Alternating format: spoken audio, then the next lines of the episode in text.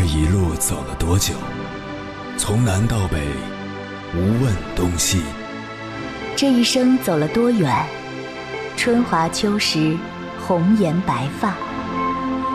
也曾鼓起勇气，奔向不曾到达的地平线。也曾迷失方向，受困于爱恨情仇的漩涡。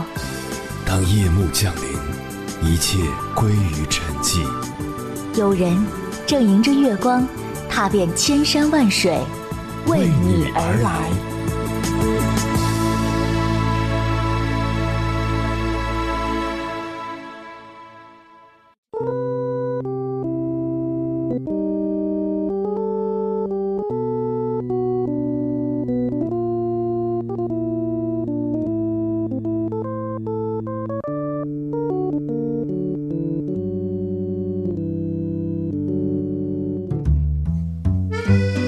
前段时间，一人户家庭超一点二五亿，冲上了微博热搜榜。这个数据来自二零二一年中国统计年鉴，说明我国现在的独居者越来越多。此前曾有研究预估，到二零二一年，中国的独居人口将达九千二百万人。现在看，这个估计有点保守了，实际数据已经突破了一亿。当然，我们也要看到，这个数字未必是因为年轻人越来越喜欢一个人过，也有人口老龄化的原因，比如失伴老人的增加。不过，肉眼可见的趋势是，选择独自生活的年轻人越来越多。那些一人食、一人用、一人游的单身经济的崛起，就在侧面印证了这个趋势。为什么独居的年轻人会越来越多？我随便在微信上找了几个朋友采访，询问他们独居的理由。A 女士二十九岁，家在上海，工作地点也在上海，但她还是选择独自一人住，因为工作的地方和家一个东一个西，两个地址相隔的距离大，来回的时间太长。B 女士二十七岁，老家在重庆，工作在香港，自己一个人住。他是不婚主义者，追求自由的人生，不希望被婚姻束缚住自己的生活，并且他有能力支撑起这一切。C 先生三十二岁，籍贯郑州，现居南京，独居。他不想被室友打扰，也不想打扰别人，不喜欢拉窗帘，喜欢一觉睡到天亮，被阳光叫醒。那么，独居是更自由还是更孤独？在综艺节目《我家那闺女》里，吴昕就讲了自己的独居生活。她说：“不用工作的时候，就泡泡脚、看看书、品品积木。”有网友评论：“这就是自己梦寐以求的生活。”也有网友认为，独居生活很无聊、很孤独。对此，吴昕给出回应：“自由自在一直是他生活的状态，他乐于此。”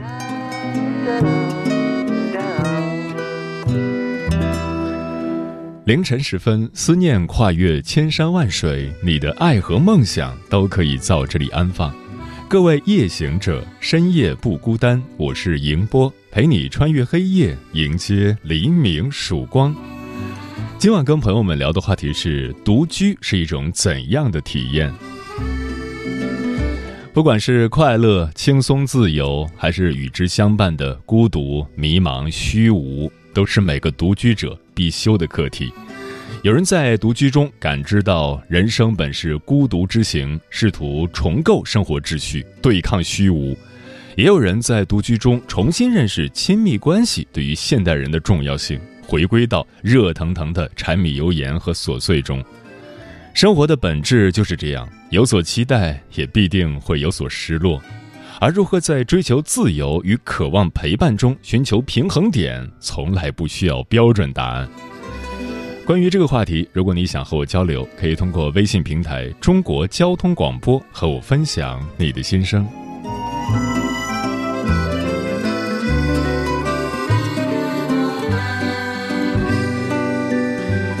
又到了租房旺季，各种有关租房的帖子层出不穷。有人和朋友合租，也有越来越多的年轻人选择一个人住。尤其是近几年来，独居似乎变得越来越流行。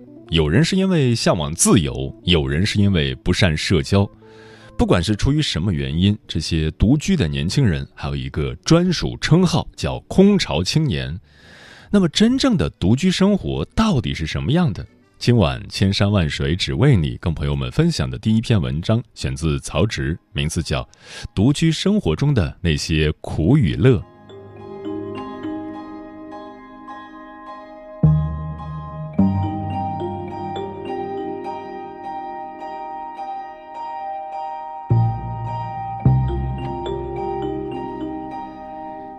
人独居，两眼惺忪，三餐外卖，四季网购，五谷不分。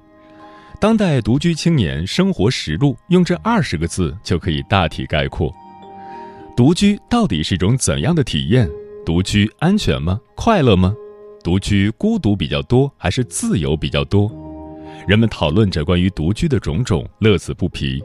今天我们找来几位朋友，聊聊他们独居生活中的那些苦与乐。第一位朋友江江然，他说，在二十二岁之前，我是典型的妈宝女，一日三餐要妈妈照顾，睡觉总缠着妈妈哄睡，就连上大学都在离家仅十公里的另外一个区。毕业后乖乖进了国企，没想到公司有个为期一年的外地项目，去到那里之后，才第一次体会到独居的快乐。冰箱里塞满了无糖肥宅快乐水。冰块可以想加多少加多少，完美实现冰水自由。这要放在以前，绝对是妈见打的。周末睡到十二点，抱着加量版薯片在床上追《警察荣誉》，不用担心我妈进来强行拉开窗帘。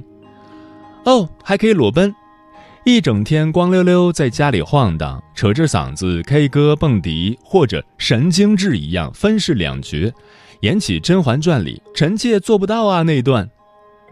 如果有个摄像机二十四小时记录我的日常，大概可以命名为“当代女青年神经质行为一览”吧。可是管他呢，踏进门便是踏进自由国度。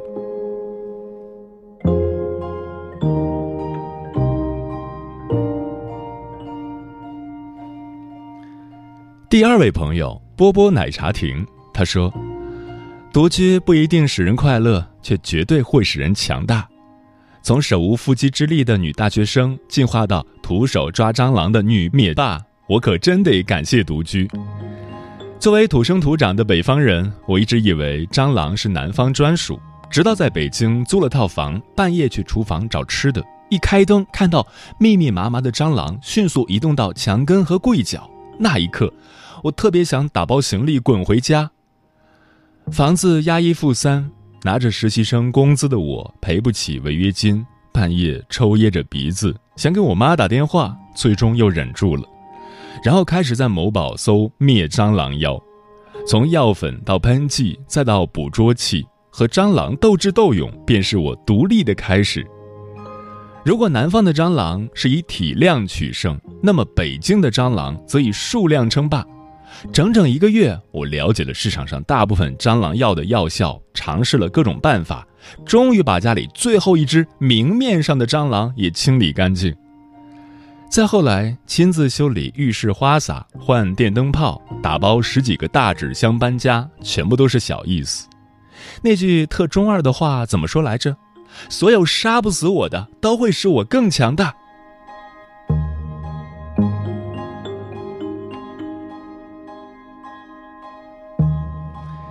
第三位朋友 E U Y W O L C，他说：“其实独居最恐怖的不是生病没人照顾，或者下班没人说话，而是无数次被没来由的莫名其妙的孤独感侵袭。有时是午觉睡得太久，一觉醒来到了黄昏时刻，看着黑暗慢慢笼罩整个房间，感觉心里空落落的，好像被全世界遗忘了。有时是下班回家，打开门。”房间里没有声音，没有活物，空荡荡的，只有我的脚步声。还有时是突然想吃火锅，下单了很多蔬菜、肉、丸子和调料，却突然觉得一个人不必大动干戈，算了吧，默默点了取消订单。因为这种情绪太虚无缥缈了，反而不知道该怎样消解。不过现在我已经开始办理辞职了，下个月就会回老家。回到爸妈和朋友身边。毕竟，人不一定要和舒适圈作对，谁还不是爸爸妈妈的小宝贝了？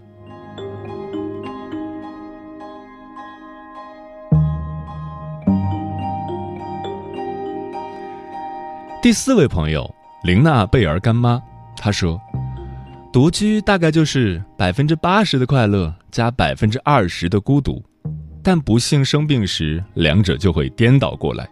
去年我因为吃坏东西犯了急性胃痉挛，夜里疼得直冒冷汗。”强撑起来烧热水喝，用热水袋捂肚子，翻箱倒柜找不知道放在哪里的药。不知道你们有没有类似的感受？生病时人的情感会很脆弱，容易想家。我躺在被子里，迷迷糊糊就想喝我妈熬的小米粥，泪水不争气的流不停。折腾了半宿，才迷迷糊糊睡过去。一觉睡醒，胃痛好些了。但看着房间空荡荡的，心里却更委屈了。给爸妈打通视频，听到他俩的声音，就开始嚎啕大哭，恨不得立马飞奔回家。那一刻，觉得自己是个从来没长大的小孩。后来病好了，又成了生龙活虎的都市丽人，那些情绪也都消散不见，再也不提要回家的事了。嗨，典型的应了我爸说的。这闺女好了，伤疤忘了疼。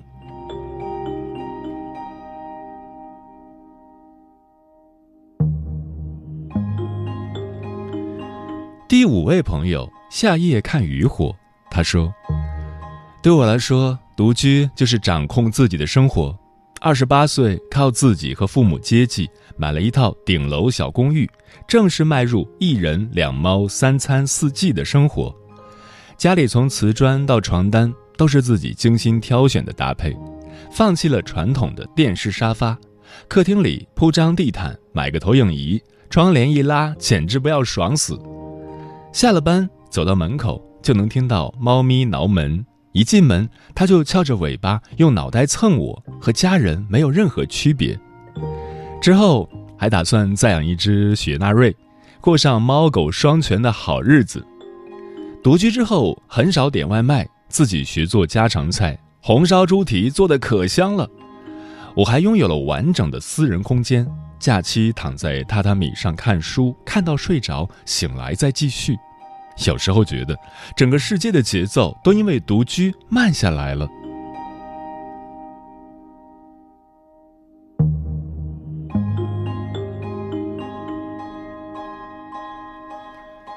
第六位朋友莫奈他说：“我觉得比起快乐和孤独，最需要面对的是安全问题。刚来北京那会儿，为了省钱，我选择了合租。北京的租房市场你也知道，很多都是男女混住，也有情侣住一起的。一个两居室的房子被隔成四居，大家住一起却从来不打照面。有次我洗澡，无意中看见门口有身影徘徊，连着几天都有。”周末我就联系中介换了房，一咬牙租了个一室一厅，开启独居生活。房租花掉我一半还多的工资，却并没有提升我的安全感。买了智能监控器放在门口，卧室放着会发出巨大警报声的门阻，枕头底下藏着防狼工具和应急手电。外卖软件上的名字是王先生，备注永远写放门口，谢谢。门口摆着男性拖鞋，坐电梯让对方先按楼层。独居过的女生懂的都懂。前些日子看到热搜上有一个独居女性洗澡时把自己反锁在浴室的话题，后来每次洗澡我都会虚掩着门，并且带上充好电的手机。在这里提醒大家，独居洗澡一定要带上手机。独居女性保命指南，我建议人手一本。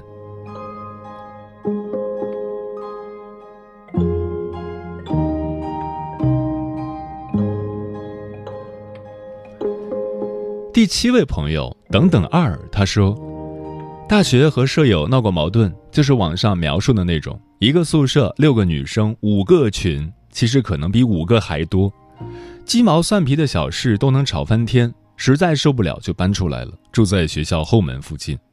朋友当时还劝我，大学里多个朋友多条人脉，忍一忍就过去了，但我还是选择独居，这才发现一个人住有多轻松自在。也才意识到私人空间的可贵，作息规律，交际圈简单，不会被琐事缠绕，不用去图书馆抢位置，因此有了大把的时间学习、看书、上网课，提升技能。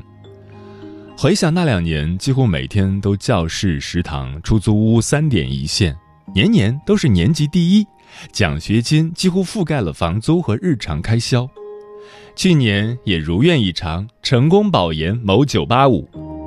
对我而言，独居便是一种精神极简，扔掉繁重无用的交际，人生反而变得清爽开阔。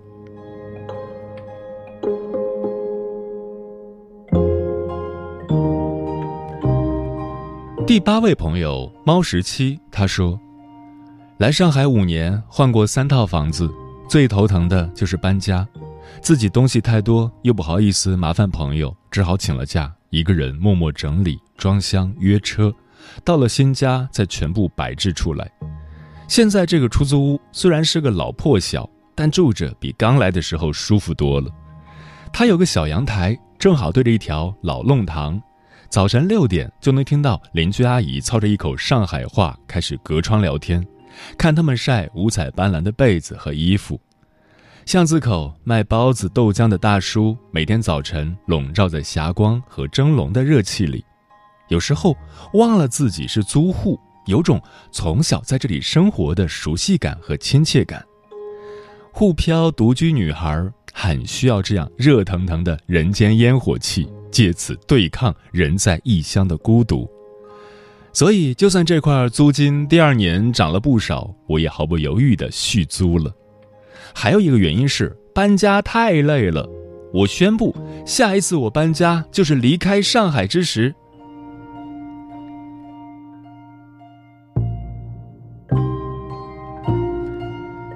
第九位朋友都市闲人，他说：“我是一个自由职业者。”现在是独居的第二个年头，和普通上班族不一样。对我而言，独居最大的问题是没有社交。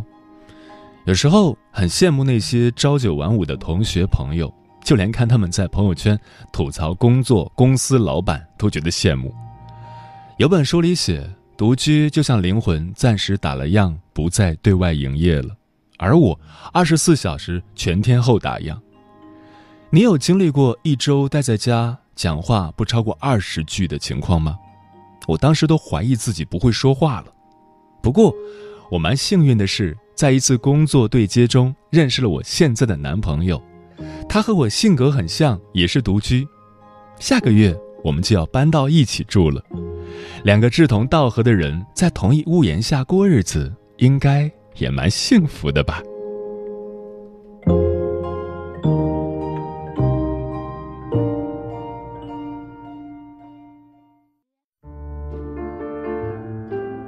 有一种思念叫望穿秋水，有一种记忆叫刻骨铭心，有一种遥远叫天涯海角，有一种路程叫万水千山。千山万水只为你，千山万水只为你，正在路上。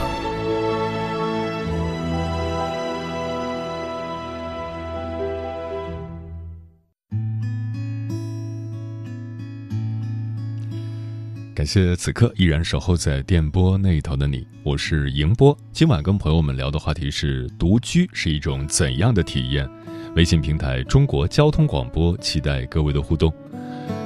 圆圆说，租房独居和自己买房独居是完全不一样的。租房独居没有完全的自由，会受到各种限制，比如不能养宠物，不能随便布置，需要忍耐陈旧肮脏的家具。还有想添置物品，却需要考虑搬家的问题。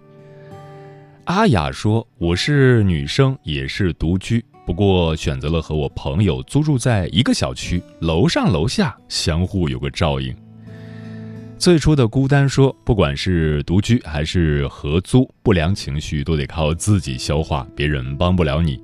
一个人独处时的孤独并不可怕，在一群人中的孤独感才难受。”请相信自己才是自己的依靠，取悦自己，爱自己，拥抱自己，和自己的内心对话，始终有自己作伴，内心就不再孤单。我独居四年了，刚开始很难受，现在很享受。每天上班的时候去上班，下班后在家读书、练字、运动，做自己喜欢的美食，偶尔跟好朋友视频聊聊天，这种生活方式挺好的。盛夏蔚蓝说：“一个人的时候，你是自由的，不用化妆，不用伪装，不用想着这句话怎么说才合适，不用担心会不会照顾不周。你是属于你自己的，可以好好休息，汲取养分，做自己喜欢的事情。但是，想要提醒独居的姑娘们，一定要注意安全，心态平和，顺其自然。即使是租房，也可以很好的生活，善待自己，关爱家人。”背影里的沉默说：“对于独居，最重要的是千万别一个人待着的时候，又觉得委屈似的想，为什么偏偏是我一个人？想享受这种生活，就要知道这是自己的一个选择。”慕若清晨说：“我也是独居一族，而且我强烈建议女性要学会独居，因为独居的时候，你会慢慢了解自己，和自己对话，调节自己的情绪和心态。”慢慢的，你会发现自己成长得很快，不会被身边的人影响。独居的时候，所有的时间都是属于自己的，可以做任何事情，只要你想，你是自由的。你可以学习，可以锻炼，可以发呆，不被任何人打扰。风林说：“独居的生活真是太美好了，每天回家第一件事就是脱掉外套，解放自我。”白天的工作服束缚着我，做一个矜持、文静、看起来很乖的女孩。下班后回到自己的小屋里，就可以自由自在地放飞自我，哼唱自己喜欢的歌，不必担心被别人听到我跑调，也不必担心有人听到笑掉大牙。对着镜子做一些搞怪的表情，跳一曲爵士舞。吃完饭往沙发上一躺，看会儿电视，不知不觉就到深夜了。对比一下那些下了班还能挤出时间提升自己的人，于是自己间歇性奋发图强。耳边响起妈妈的话：每天要穿戴整齐，坚持锻炼，晚上面膜要敷一敷，少吃点外卖不健康。现在的我虽然还在独居，但我很认真的在生活，没有放弃生活品质，没有自暴自弃，没有放弃成长。南风说：“独居三年了，最大的感触就是学会了讨好自己。和别人住在一起，无论是家人还是朋友，总是要顾虑到别人的想法。一个人住，除了我不太会做饭之外，其余的真的挺好的。”嗯，日本绘画作家高木直子曾经独居九年，他在自己的绘本《一个人住第五年》里写道：“不管以怎样的步调。”总有一天会找到适合自己的安身之处。对于独居的人来说，最重要的是保持自己的人生节奏，不用赶时间，想出发就出发，想停歇便停歇。这场孤勇者的独居游戏，只要一关关闯下去，总有一天会得到自己的专属彩蛋。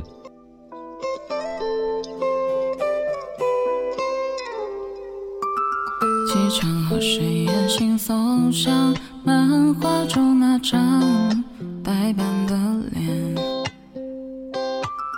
领带要整齐，毕竟公司回家地铁还要换线。有些热闹想看，却又表现得视而不见。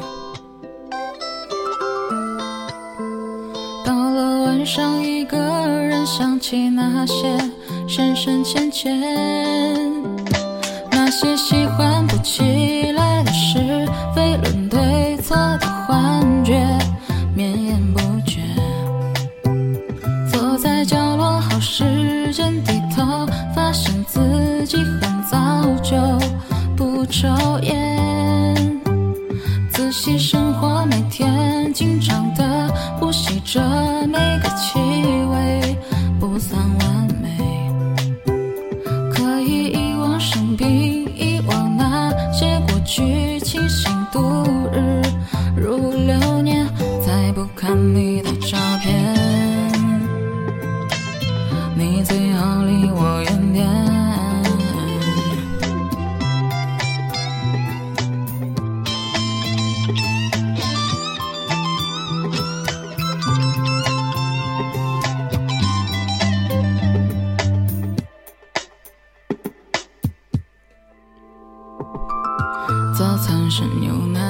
要苹果再加个鸡蛋，要两面煎。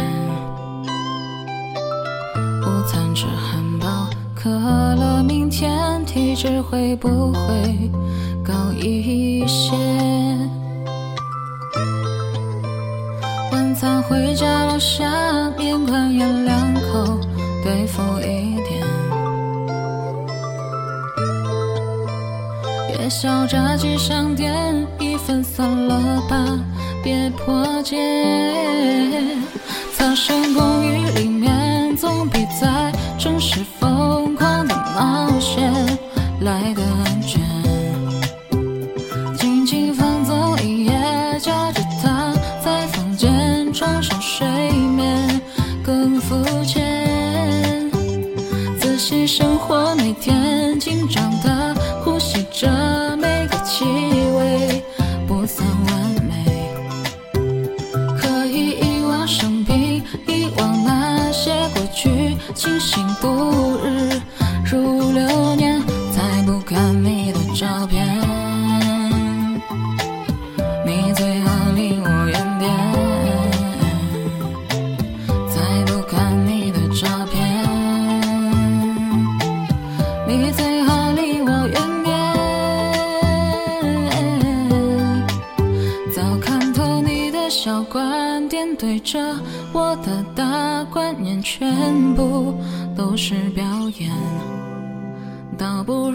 写成全你，大摇大摆的在酒馆里吞云吐烟。仔细生活，每天紧张的呼吸着每个气